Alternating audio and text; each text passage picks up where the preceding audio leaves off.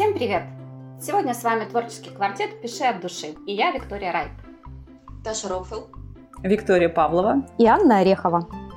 «Пиши от души» — это четыре автора, объединенных страстью писать. Хотим поделиться с вами опытом и лайфхаками. «Пиши от души» — это площадка, где возможны озарения и инсайты. Мы живем писательством, и благодаря этому мир становится ярче. Хотите так же? Присоединяйтесь, мы поможем. Давайте расти и развиваться вместе.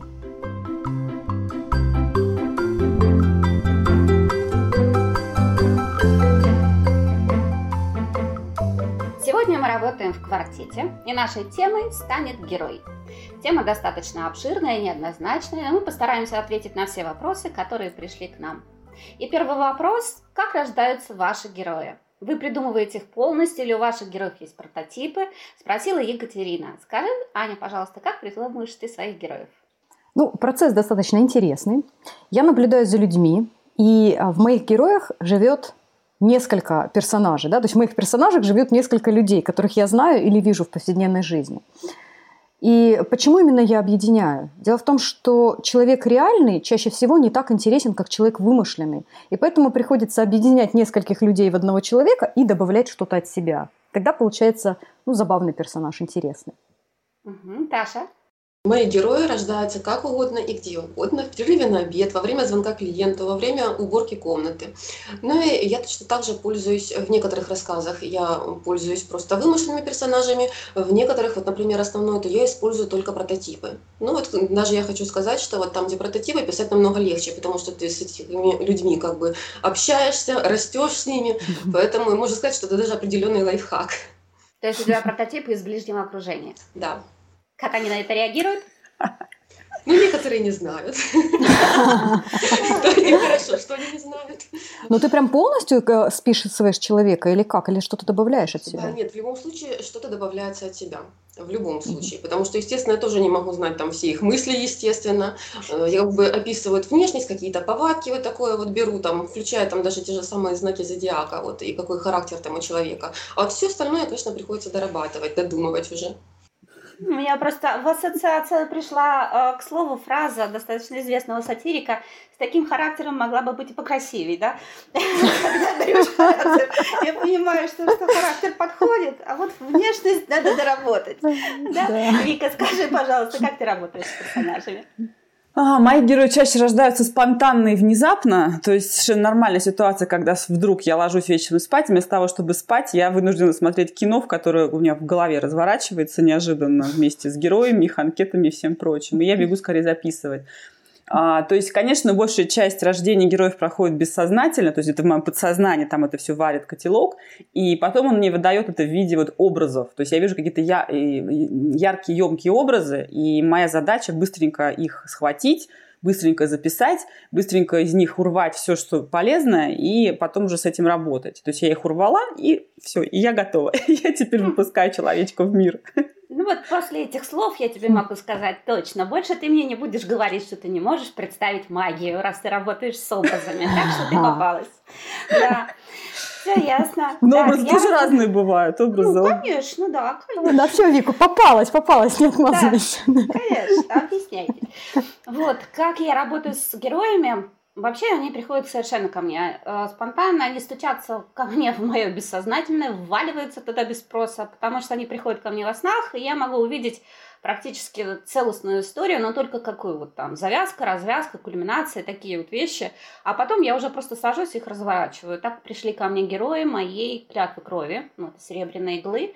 Я увидела достаточно красивый сон, он меня заинтересовал, зацепил, и потом я погрузилась и ушла туда с головой.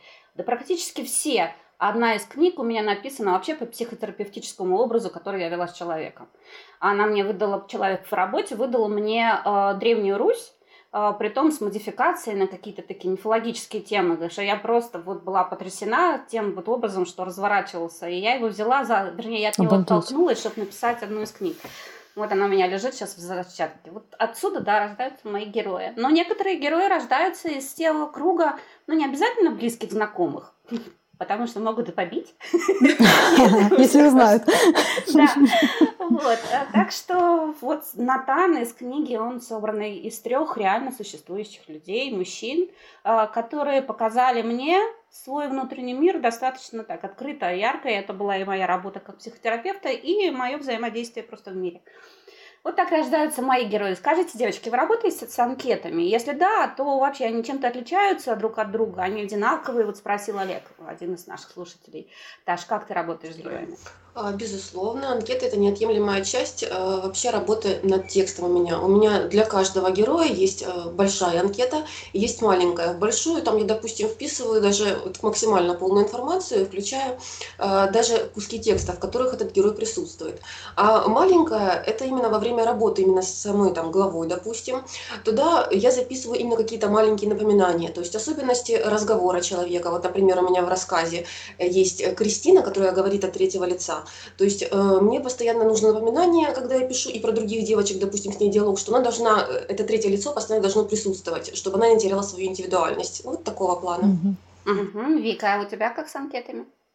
Ну, я в основном работаю с треугольником, вот физиологический, социальный, психологический угол, в основном вот это, то есть я прописываю там дата рождения, цвет глаз, цвет волос, рост, вес, профессию, там, образование, вот эти вещи, потому что это важно для понимания ну, тех же привычек героев и так далее. Вот, но какие-то такие вот большие, глубокие анкеты я не пишу, но, честно говоря, а, опять-таки удобнее работать с образом героя, чем с его анкетой. То есть как бы в образе я его ощущаю лучше, я его понимаю лучше, вот именно вот в таком эклектическом образе, чем вот в каком-то расписке. Хотя анкеты очень важны для того, чтобы просто не забыть, банально просто не забыть какие-то вот мелочи, связанные с героями. Угу. Аня, как у тебя? Ты используешь анкеты?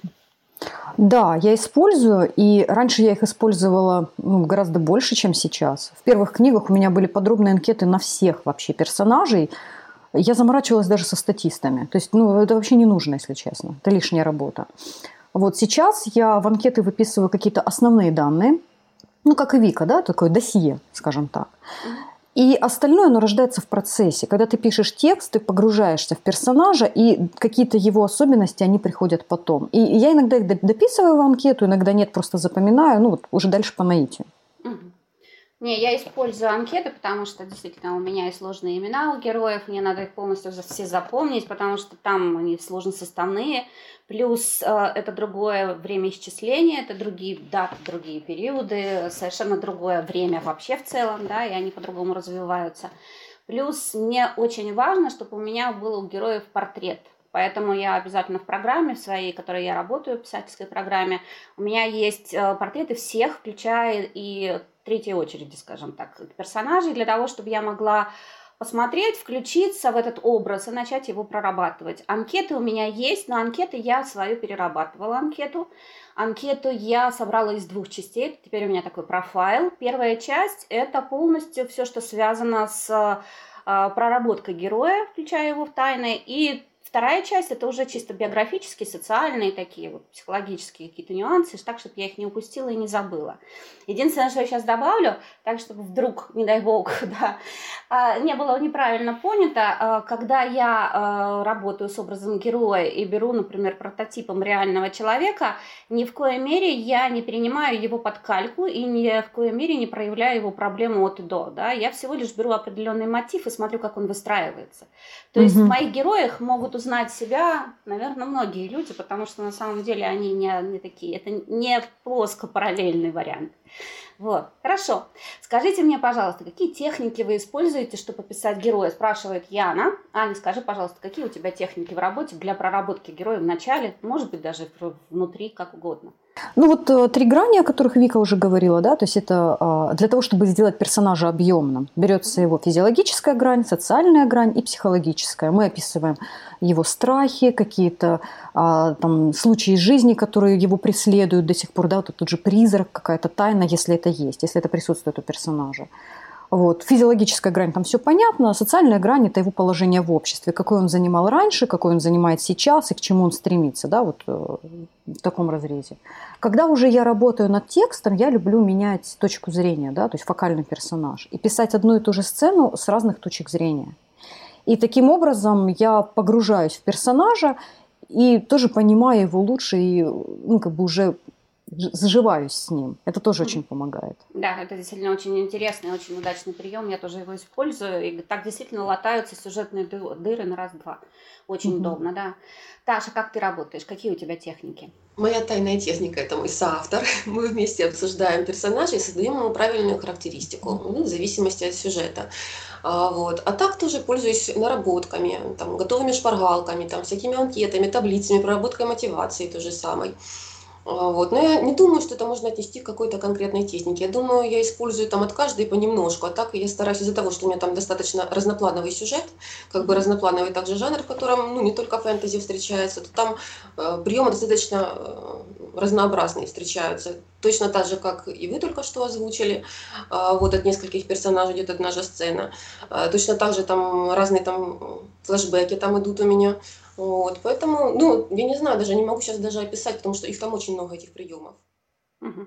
Вика, как ты? Какие техники ты используешь? А, ну вот, кроме проработки системы мотивации, да, которая действительно, да, в любом случае, безусловно, важна, и проработки недостатков и каких-то скрытых мотивов, а еще есть такая интересная техника, это маски героя, а, когда, ну, как, как вот у Берна, по-моему, да, это было, маска, как, как мы видим, или у Роджерса, сейчас не помню, как мы видим сами себя, как нас видят другие, и как нам кажется, что нас видят другие, да, то есть мы можем про каждого героя, в принципе, в принципе, тоже проработать, если есть необходимость в такой глубокой проработке, мы можем проработать для героя. Потом мне еще очень нравится такая, ну, это, наверное, не техника, не знаю, техника, нам, может быть, не назовешь, найти для каждого героя его тайну, его сокровищ и его э, силу. Ну, сила это, например, то, что придает герою уверенности, за что он борется. Там, например, любовь там, не знаю, к, к детям или там к жене, да. То есть это сила, которая делает его сильнее вообще в принципе в романе, да, то есть сильнее как человека. Ты описываешь технику пять граней характера. А, пять граней характера, да, ну вот отлично. Потом тайну, которую он хранит, которую, ну, это опять-таки прикликается с призраком, да, то, что его там тяготит из прошлого. И сокровище, которое ну, перекликается в том числе и силы, наверное, то, что делает его сильнее. Это какая-то его, если это мы говорим про фэнтези, какой-то, допустим, его э, способность владеть какой-нибудь там силой необычной, в смысле магической. Если это реализм, то тоже может быть какая-то особенность, которая выделяет его из остальных людей. И самое важное еще для героя, а, у него должен быть недостаток, и он должен быть противоречивый. Вот что очень важно. Угу. Мы тоже должны это отдельно сейчас проговорим, потому что это вообще отдельная тема. Да, для... да я тоже думаю, это прям отдельно. Угу. И, кстати, в этой технике еще изюминка используется. Угу. Причуда, причуда персонажа. Причуда, причуда, точно. Угу. Ты знаешь, ну вот изюминка, она звучит намного лучше, я считаю. Потому что да, причуда это такая что-то да. странное такое, А это что, да? например, это шаркающие ноги или что, например, там, или сова на плече? Ну, сова вообще супер, да. Ну, какая-то фишка, да. То есть чем он выделяется от остальных? На самом деле это пунктик, который далеко не важен, так же, как и на самом деле тайна тоже персонажа. Она не угу. всегда важна, но да. она придает какой-то объем персонажа. Смотря какой а сюжет, вот, наверное, от этого сюжета да. зависит. Ну, то есть да. изюминка это то, что, то, чем он отличается от других, что его выделяет. Нет, я использую в работе две техники, самые мои любимые. Это первая техника, техника интервью.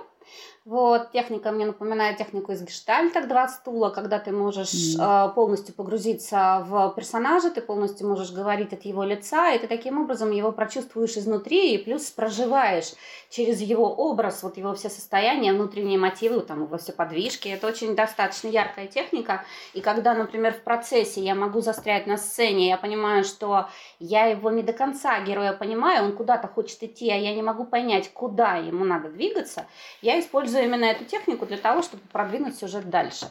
И вторая техника – это техника лжи, это техника работы с внутренними убеждениями, самообманом, со всеми вещами, связанными именно с вот, скажем так, и мотивационной э, составляющей, и составляющей мировоззренческой, когда ты начинаешь осматривать более глубоко героя и начинаешь понимать, из чего какие мотивы у него выплывают, и как это рождается вот в процессе, как это, вернее, проявляется в процессе письма, и каким это образом связано с его моральным выбором, с его ошибками, с теми поступками, что он совершает. Это помогает мне более целостно выстроить арку героя. Вот, хорошо. Скажите мне, пожалуйста, вот какие самые важные вопросы для вас, когда вы создаете героя, да? Вот э, вы говорили сейчас про э, причуды, по-моему, вот все вещи, связанные с этим, да? Цели, что-то были затронуты. Есть какие-то еще вот моменты важные? Вика? Для меня важно, э, наверное, моральные качества героя важны очень сильно, чтобы я понимала, о ком я пишу, да, то есть что этот герой несет в мир – и финал, а, то, к чему он придет в финале.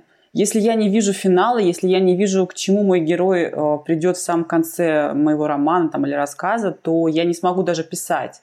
Я должна понимать, а, к чему, как у меня герой живет, к чему он двигается, то есть что его побуждает и к чему он должен прийти. Наверное, вот это вот прям основное.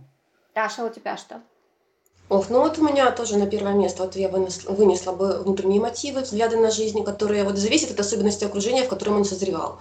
А без мотива он будет болтаться, как, как деревянный кирпич на плаву, и не знать, куда себя деть. Без взглядов не найдет, чему ему противостоять просто. А, если, конечно, это не тот вариант, когда э, герой, который представляет из себя какое-то вот вселенское чмо, попадает под злодеев, которые выбивают из него вот мотивацию эту насильно, ну и причем ногами. Вот тогда он уже начинает как бы сам меняться именно под воздействием этих злодеев, как-то так вот. Угу. Аня, а у тебя каким образом? Какие вопросы для тебя важны? И вообще, что делает героя живым, кстати? Вот еще один момент, который вот хотелось бы тоже проговорить. Угу. Ну вот если а, касаемо вопросов, есть а, два таких важных момента. Это стремление и нужда. Это то, над чем я работаю, наверное, в первую очередь, когда создаю героя. То есть стремление, ну это как и мотив, да, то, о чем Таша говорила, чего он хочет. Нужда – это внутренняя мотивация скорее, что ему нужно сделать, чтобы а, как, как ему нужно измениться, да, то есть его какая-то психологическая слабость. А, и именно вот эта вот нужда или изъяном еще называют в разных вот э, там научных каких-то книгах по-разному. А, это тоже делает, да, конечно же, персонажа же живым, потому что все мы не идеальны. И если у него есть изъян, то этот изъян мешает другим людям. Вот это очень важно. То есть он не просто там алкоголик, да, а вот а, если он из-за своего алкоголизма пропускает там утренник а, своего ребенка и тем самым, ну, как бы своего ребенка обижает, вот это уже психологическая нужда. И человеку нужно перестать пить для того, чтобы перестать обижать своих близких. Скажи, пожалуйста, у тебя вот твое стремление, то, что ты называешь, это совпадает с целью персонажа, вот его целью на сюжет, на книгу эту? Или да. это могут быть разные вещи совпадают? Да, да, стремление – это внешний мотив. Цель, внешний мотив, стремление одно и то же, да для Понятно. меня. Понятно. А вот э, а касательно именно вопроса, что делает персонажа живыми, да, есть девочки, что добавить? Вика, например, есть у тебя что-то еще дополнить к этому вопросу? Объемный вопрос. Персонажа делает живым, ну, э, много деталей. Это, наверное, во-первых, это детали, э, которые э, ну, приближает его, скажем так, к обычному живому человеку. Тот же самый изъян, потому что все мы не идеальны. Понятно, у всех есть какие-то моменты, там, плохая память, и мы из-за этого страдаем, или там наши близкие страдают, мы там все забываем, да. А, то, что делает его понятным для окружающих. Читатель должен увидеть в герое себя, ну, это как по максимуму в идеале, да, он должен, читая книгу, проникнуться героем, увидеть в нем частичку себя. Ну, ну, прям в идеале. А если герой очень идеальный, если он все умеет, у него все хорошо, естественно, читатель это сделать не сможет. Поэтому нам нужно э, делать героя Uh, там, я не знаю, близоруким или шаркающим ногами. То есть какая-то должна быть такая деталь, или там, может быть, у него, не знаю, нет вкуса в одежде, к примеру, или там он не любит э, стихи, ну что угодно, да, то, что делает его одним из нас, одним из э, человека из толпы. И потом просто делать э, центром истории, ну, я бы так сказала. Таша, у тебя есть что добавить? Да вы так полно ответили, что я даже могу только все подчеркнуть, то, что вы перечислили. А так, да, я тоже считаю, что вот чем герой не идеальнее, тем он более живой. Да, противоречие в характере, вообще, вообще вот эта амбивалентность, это одна из психологических составляющих, она присуща каждому человеку. И когда в одном человеке сочетаются иногда даже достаточно противоположные черты, это создает именно эффект э, настоящести, вот этой живости. Потому что кажется, если человек, особенно вот когда читают люди, вот я замечаю, ну как же, он такой умный, он это не понял, как он мог это не понять, у него же такой интеллект, на самом деле, оказывается, он дурак. Нет, ничего подобного. А, есть люди, которые высокоинтеллектуальные люди, но они живые. Каждый живой человек совершает ошибки. Иногда совершенно глупые ошибки, вообще совершенно какие-то странные. И вроде бы потом сидишь, даже сам на себя глядя, думаешь, боже мой, что я сделала? Я же вроде вот соображаю, а тут я такое сотворила. А, вот именно вот этот вариант, связанный с амбивалентностью, противоречивостью, он создает именно эффект, связанный с живостью, с настоящестью героя. Вот как раз исходя из этого, Вика затронула тему идеальности героя. Как вы относитесь к Марисью? Начни, как тебя. Ну, давай. А, к Марисью я отношусь... Э, ну, как сказать, я к ней, надеюсь, не отношусь. На самом деле, иногда, иногда, если мы говорим о жанровой литературе, то Мэри Сью, она вполне имеет право на существование, потому что некоторые жанры, э, какие-то, может быть, книги для подростков, которые их там учат их познавать мир, но главное, чтобы там не было никаких жестокостей, или, возможно, любовные романы, они как бы иногда, иногда в некоторых нишах они предполагают Мэри Сьюшность героини. Но, конечно, по большому счету, серьезно такую литературу читать достаточно тяжело, потому что, ну, это, это даже не сказка, это вот просто не знаю даже. в общем, Мэри Сью специфическая вещь. А я стараюсь избегать Мэри Сью в своих книгах и надеюсь, что если вдруг вы увидите у меня в моих героях где-то Мэри Сью, вы мне скажете об этом, и я это срочно переделаю, потому что это ужасно. Герой должен быть живым, да, он должен преодолевать какие-то страхи э, в течение книги, он должен ошибаться, он должен стараться, он должен преодолевать себя. Если он с самого начала идеален, то он просто никому не интересен. Вот и все. Аня, а что ты скажешь именно? Как ты относишься к Марисию? Ну, э, я тоже, наверное, как Вика, никак не отношусь, потому что чаще всего я такие книги не читаю. Если я а, сталкиваюсь с литературой, где у героев, ну, как бы есть все способности для того, чтобы там преодолеть любые препятствия, он все знает, все умеет, все может, ну, как бы неинтересно. Но я хочу заметить, что есть одна книга, которую мы все с вами любим – вот. И она нам всем нравится. И там э, герои типичный Мэри Сью. А вот. А, я не знаю, догадались или нет, я говорю о Максе Фрае. Да, На да, самом да. деле, Макс Фрай – это типичный Мэри Сью. Ну, Марти Стю, куча... Марти Стю. Марти Стю, мальчик, да. да. А, у него есть все а, какие-то способности. Он стал попадает в какие-то невероятные ситуации, и тут же тыдыщ, у него там есть там магический шар или там ядовитая слюна. слюна да. Все что угодно. Но мы-то читаем не поэтому. Не поэтому мы читаем Макса Фрая. И он нам всем нравится по-другому. Но да. Потому что он, проработан, он вызывает сопереживание, потому что он страдает, он болеет за своих друзей, ему важно то, что с ними происходит. Он хочет добра и хочет лучше. А вот я, я не, не знаю, не уверена насчет сопереживания, если честно. Мне нравится а, Макс Фрай а, из-за юмора, из-за mm идеального мира, в котором хочется жить. Это идеальный да. мир. Вот. Что касается сюжетов этой книги, что касается развития персонажей там, и, и всего прочего, это, э, ну, ну как бы там этого нет. Там просто этого нет. Но книги классные. Не, он очень вкусный, он действительно очень вкусный. Ты когда зарезаешь, там эмоциональный потенциал такой, что ты полностью mm-hmm. попадаешь на этот крючок, подсаживаешься, да. это как наркотик, как А цитаты какие-то, там ну, просто ну, можно на цитаты мне кажется, бить. Явление, потому что я больше да. не знаю таких книг. Да? Ну вот, вот, вот еще одна грань Мэри Сью. Да. Mm-hmm. Даша, а что ты добавишь? А что, как для тебя Мэри Сью? Я вообще хочу сказать, что вот Мэри Сью, Мэри Сью Розы, как-то так, потому что, а, не знаю, брать, есть каких-то начинающих начинающие, э, начинающих авторов, начинающих писателей, которые вот именно используют Марисют, это мне кажется просто вот как самолюбование. Человек создает э, персонажа, который и хочет быть на него похожим. То есть он дает ему все черты, которыми он сам хочет обладать, поэтому он такой идеальный, допустим. Ну, в принципе, это тоже нормально, но читателям будет неинтересно это читать все-таки вот, про себя любимого, так сказать, то, например, э, в то же время я могу привести хороший пример Марисью именно вот э, восточных авторов. Вот эти вот э, ранобы всякие,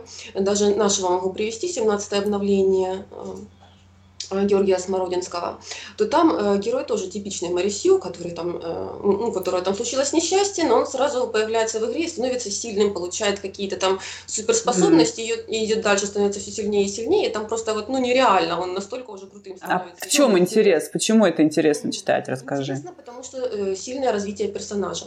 Хотя он вроде бы, он вроде бы и был э, сильный изначально, но автор умеет описать так, что ты просто не можешь оторваться. А куда еще сильнее? Богом, да, что ли, его по, по идее, Мэри Сьюта не развивается. А, Богом, да? А, ну понятно. понятно. Я же говорю, вот именно э, как э, автор умеет описать, вот от этого Мэри Сью зависит, интересно ли она будет или неинтересная, картонная, допустим. То есть все зависит от писателя. Да, но здесь это действительно очень сложная такая неоднозначная тематика, но у меня получается в чем было? Я помню до сих пор Викинг Крик, а он у тебя Марти Сью. Я никогда это не забуду, как она кричала по этому поводу. Потому что очень сложно писать следующую вещь, когда у тебя достаточно талантливый человек, да, и он изначально одаренный. И так, чтобы его развить и показать, что он на самом деле ошибается точно так же, как все остальные. Значит, нужен недостаток, и, да, кроме и всех у нас талантов. получается, да, не идеальный, да, и раскрыть, угу. что на самом деле э, в мире сильных магов это не значит, что это потолок, есть еще выше, кто выше, да, постучал сверху. Ну вот, скажем так. То есть вот это вот раскрытие, это один достаточно такой сложный момент, но если это удается, это, конечно, удается и получается достаточно яркая вещь. Поэтому здесь именно от того, как ты отобразишь, так и получится. Либо это действительно идеальный, который полностью так идет направо, налево, всех там это самое... Все и все штабелями ложатся. Штабелями, да, да укладываются, и все замечательно. Либо это действительно настолько интересный и яркий персонаж, который вот, вот например, как тот же самый Макс, да, он создает совершенно уникальный мир вокруг вокруг себя и таким образом проявляется. Да, это, конечно, очень интересно. Вот скажите mm-hmm. мне, пожалуйста, вы вот, э, что для вас арка персонажа? Как раз вот мы затрагиваем эту вот тематику как таковую. И э, вообще нужна ли она? Может ли она быть плоской? Потому что я, например, могу вам сказать следующее. Я пролистывала ленту Инстаграм и увидела достаточно известного автора, хотя книги его не читаю, это не, не мой сегмент, скажем так, я это не, не видела, который отозвался об этом всем и конкретно о книжке, достаточно интересной книжке про персонажа, очень пренебрежительно и очень э, так ну, посчитал, что, э, что это такое, раз еще у нас арка, оказывается, может быть плоской, то она вообще для чего эта книжка, это пустая вещь. Вот, а, так вот, ваше отношение к арке персонажа, она может ли быть плоской вообще, что она для вас, а, Таша? Ой, ну для меня арка – это личностный рост персонажа, то есть без нее вообще, как бы я считаю, невозможно. То есть она должна быть. Зачем персонажу просто там существовать, если он, если с ним ничего не происходит, если с ним не происходят какие-то там взлеты и падения, то вот если он не ошибается там смертельно хотя бы раз, ну вот э, за таким будет просто скучно наблюдать, ну вот это не вызовет никаких эмоций, поэтому я считаю, что да, она должна быть. Угу. Хорошо, Аня, какое твое точка угу. зрения? Ну, вот э, в реальной жизни, опять же, да, если параллель с реальностью проводить, э, люди редко меняются. Каким был, таким остался. Ты встречаешь своих одноклассников через 10 лет, а никто не изменился, по сути. И э, это, с одной стороны, хорошо, с другой стороны, неинтересно.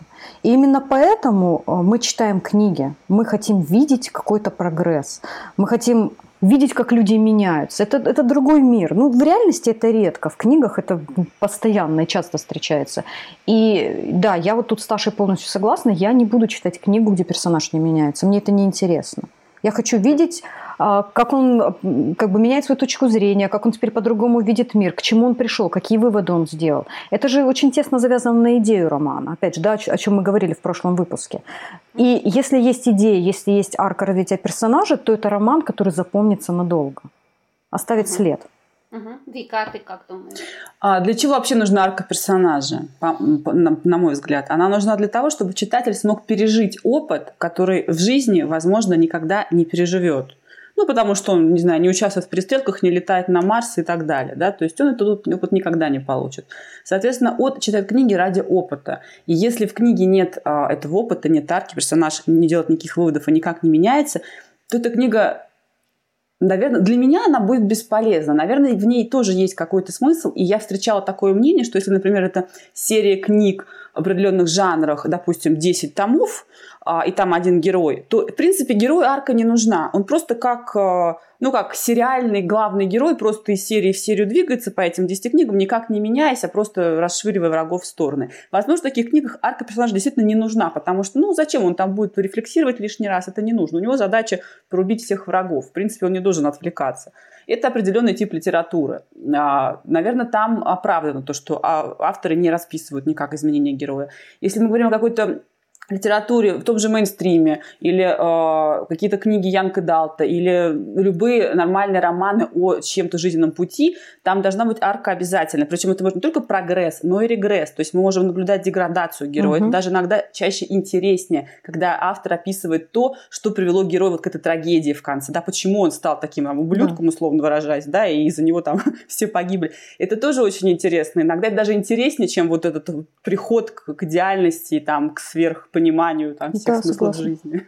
да? да, но писать отрицательную арку, я могу вам сказать, это очень даже сложно. Тяжело, еще да. бы, еще вот, бы. Э, потому что это вот то, что сейчас в моей вот клятве крови, там отрицательная арка, при том у нескольких персонажей, и вот как она проявляется, это очень сложно, тем более, что один из персонажей это ярко выраженный антигерой, И э, я иногда просто для себя сижу, и у меня аж крыша подевается, потому что это очень сложно. Во-первых, войти в него, во-вторых, э, осознать все его мотивы, прожить через себя, а потом это выписать. Я несколько дней хожу после выжатая, просто как лимон, потому что это просто невероятно тяжело. Но вот поэтому, наверное, я отпихивалась очень долго от первой книжки, потому что от отрицательное, это надо уже определенную, конечно, прокачку иметь. Вот. Но я так думаю, что, наверное, есть литература, где есть плоские арки. Может быть, просто потому, что мы как-то не разобрались резонируем, не совпадаем, но плоская арка – это вот неизмененность, да, цельность вот, движения героя, mm-hmm. вот, каким он был, таким он остался, в его постоянстве. Э, ну, возможно, это может быть. Люди-то все разные. Кому-то, может быть, нужно именно такое. Просто как-то вот с нами это не совпадает, да. Ну, да. И здесь да. еще один момент, который я вот, наверное, хотела бы немножко уточнить относительно того, что ты говоришь. А, читая книгу, человек соприкасается с новым опытом, но это не значит, что он его устоит и проживет. Совсем не значит. Для него это как возможность увидеть другую э, жизнь с другого окна, да, и с другой, с другой стороны, с другой точки зрения. И может быть, может быть, если он захочет, э, и у него есть рефлексия, вот, а, то он действительно для себя погрузится и посмотрит, что оказывается, еще оказывается, есть и такое. Ну, я обычно и так читаю. Я как учиться на чужих ошибках, да? да Или учиться да. на чужой истории. Можно Но... учиться, можно нет сожалению, это очень такой серьезный апгрейд, и э, учиться на чужих ошибках – это прокачанные эти уровни, это очень сложно. Вот. А вот посмотреть хотя бы на этот опыт, хотя бы постучаться и сказать, видишь, есть другая сторона жизни, ты что глянь хотя бы. Это вот, наверное, задача вот книги с возможностью mm-hmm. вот, посмотреть с другой позиции. Ну, вот как бы это моя вещь. И вот, кстати, касательно этой тематики, вот скажите мне, пожалуйста, у нас есть вопрос от Ирины, Review Books аккаунт у нее, да.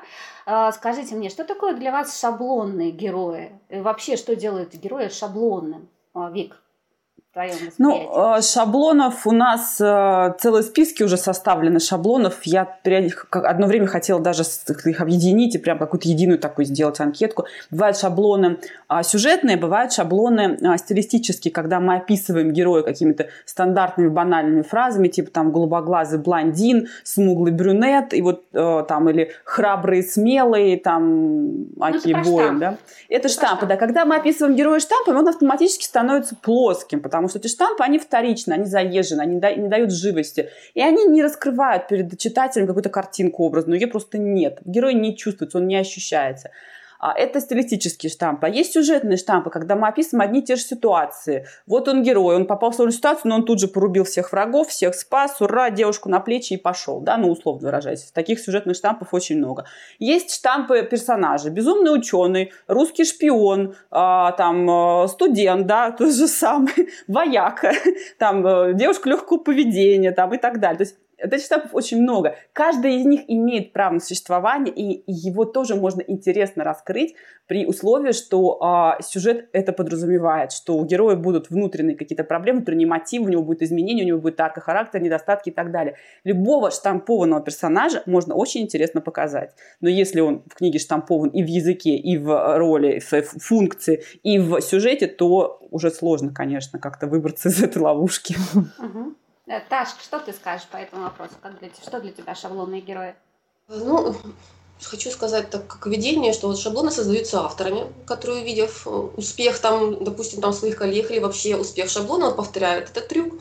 Ну и читателям, которые эти, тоже требуют этих шаблонов, потому что некоторые вот прям любят читать именно шаблонную литературу, допустим, каким-то одинаковым сюжетом, с какими-то одинаковыми э, героями, какими-то э, типами именно героев. Вот даже можно взять Э, восточную, ну, даже восточное аниме взять, там специально даже героев определяют вот по цветам волос, вот, наделяют определенными способностями. Ух ты, не знала. Э, да, вот, например, э, зеленый цвет волос в аниме, то это означает там Яндеры, там, который внешне там добрый, а внутри там садист какой-то на самом деле, который раскрывается потом. Да, есть еще красноволосые, это наоборот у них там сундеры, это с таким характером, который держит э, свою любовь, какие-то истинные чувства внутри, но внешне он ведет себя как тиран, и вот всегда с недоволен как-то так. Вот такие вот интересные у них расхождение. Да, и вот аниме именно, именно показывают они, чтобы зритель уже ждал каких-то там свершений от этих персонажей, они вот таким образом раскрашивают, дают э, как бы э, зрителю предугадать действия этого героя, как-то так. Вот тоже такой интересный подход. Поэтому я хочу сказать, что ну, шаблоны, они тоже шаблон шаблону рознь, как из Мэри Сью. То есть если его хорошо написать, то это может быть даже шедевром стать, потому что люди некоторые вот именно их и ищут. Аня, а как для тебя? Я согласна насчет того, что люди их ищут. Я с такими людьми общалась. Это очень часто э, сталкиваюсь с этим, когда обсуждаю, допустим, романтическую литературу. То есть там ожидают, что вот в этой ситуации человек будет ревновать. Здесь появится любовный треугольник. Если его нет, читатель такой, а где любовный треугольник? А как же так? На самом деле, э, я бы шаблон написала э, там, в нескольких там, предложениях. Да? Что такое шаблон? Это когда персонаж ведет себя именно так, а, как, как ты этого ждешь. То есть ты понимаешь, что в этой ситуации он сделает вот это, и он это делает. Все, это, это типичный шаблон. А чтобы разорвать шаблон, э, тоже ну, простейший прием. Как разорвать шаблон? Сделать не то, чего ожидает читатель. Вот и все. Ввести какое-то противоречие. Если у нас а, жесткая бизнес-леди, которая строит всех направо и налево, такая прям крутая, ходит на шпильках, что можно сделать? Ну пусть она по ночам, там, не знаю, играет в компьютерные игры, причем еще и зарабатывает на этом деньги. Разорвали шаблон. Вот с любым персонажем это можно сделать. Просто спроси у трех человек, чего они ждут в этой ситуации от персонажа, и сделай наоборот. А, да, действительно, тема шаблонных героев, она достаточно неоднозначна. И на самом деле, вот я внимательно вас слушала, да, для себя сидела, думала, вот у меня есть мой внутренний шаблон героя, на который я ориентируюсь на самом деле. Это не шаблон, который я буду переносить, например, в книгу, а кни... этот шаблон, через него я отбираю ту книгу, которую я буду читать. Вот таким, наверное, а, вариантом. Мне не интересны, а, как бы так сказать, а, совершенно такие невнятные персонажи, которые вроде так вот бесцельно мотающиеся по этой книжке, ни к чему не идущие, вот без этих самых, вот как корабль, да, без рулета, без штурвала, без там этого, угу. всех э, средств для передвижения, его мотают по волнам. Вот такие герои мне совершенно не интересны. Мне интересны герои, которые умеют бороться. Мне нравятся яркие личности. Мне нравится, как эта яркая личность, да, сталкиваясь с неприятностями, не сдается и пробивается, например, дальше. Вот, вот эффект преодоления, да, и вот эта вот история, сценарий преодоления борьбы. Ну, он, конечно, у меня по жизни жизни идет, но я вот, наверное, таких себе и героев еще, да. Вот, вот такие мне интересны, наверное, мне это дает возможность заряда. Хотя по-своему, конечно же, они, наверное, шаблонно потому что такой вот э, яркий герой. Да, а с другой стороны, конечно же, хочется создать многогранного героя, так, чтобы он не был однозначно воспринимающимся. И для меня, наверное, вот очень яркая такая характеристика, когда я начинаю видеть, что э, человек, который читает мою книгу, начинает ругаться с моим героем он начинает спорить по его поводу, он начинает говорить о том, что он прав, что он такая сволочь и все остальное. То есть я понимаю для себя, для меня это маркер того, что я зацепила человека, и да. он настолько специфичным, хотя его могут обозвать и шаблонным, и его могут там как угодно, при том, что вот в этих всех этих самых вот фразах лежит явно еще какой-то момент, связанный с внутренним состоянием самого человека, который это описывает. Это для меня вот, наверное, самое приятное. Вот, потому что я думаю, я верным путем двигаюсь, товарищи. Вот, а так, в начале творчества, наверное, все прошли через какой-то вот этап шаблонирования, потому что Конечно, от чего-то да, оттолкнуться, да, что-то угу. посмотреть, а вот потом как раз-таки не хочется шаблонов. Хотя на самом деле мы это все одинаковые, по сути, если уж так пошло, даже исторически, если смотреть. Ну вот в этой вот Ужас одинаковости какой. найти необычность, да, было бы неплохо. Хорошо. И теперь самый такой вот вопрос, который у нас подведет определенную черту под, нашим, э, под нашей встречей. Какой вам лично герой вот интересен? Я частично как раз ответила на этот вопрос, когда я сказала, да? Ну вот, Таш, скажи, какой тебе герой интересен? Ой, только тот, который будет вот развиваться, который будет э, чувствовать, вставать там с колен после неудачи и идти дальше, вот с богатым каким-то внутренним миром, э, альтернативным взглядом на мир, э, вот, который будет, допустим, отличаться от моего. То есть мне не хочется читать персонажей, даже вот самое интересное, что который там будет похож на меня. Мне хочется чего-то нового от него, как-то обогащаться от этого чтения. Угу. Аня, у тебя какие любимые?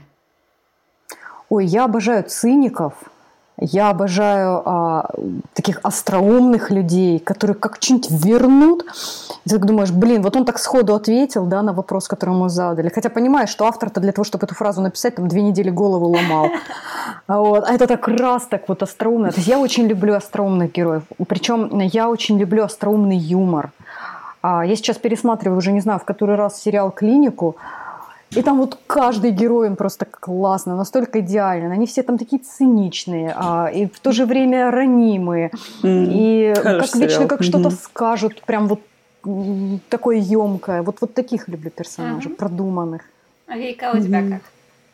Ну вот да, мы, наверное, ищем в персонажах того, что, может быть, нам не хватает, да, вот, э, может быть, мы хотим быть более юморными, такими искрометными, нам нравятся персонажи юморные, а мы хотим быть смелыми, независимыми, нам нравятся такие персонажи, да, то есть мы пытаемся этот опыт как-то вот перенять, пережить, хоть чуточку к нему прикоснуться. Вообще для меня, к большому счету, а, ну, конечно, он должен изменяться, он должен чего-то хотеть, он, я должна его это понимать, да. да, этого персонажа, почему он это хочет. Но в первую очередь для меня важен, чтобы в книге был раскрыт внутренний мир этого э, героя.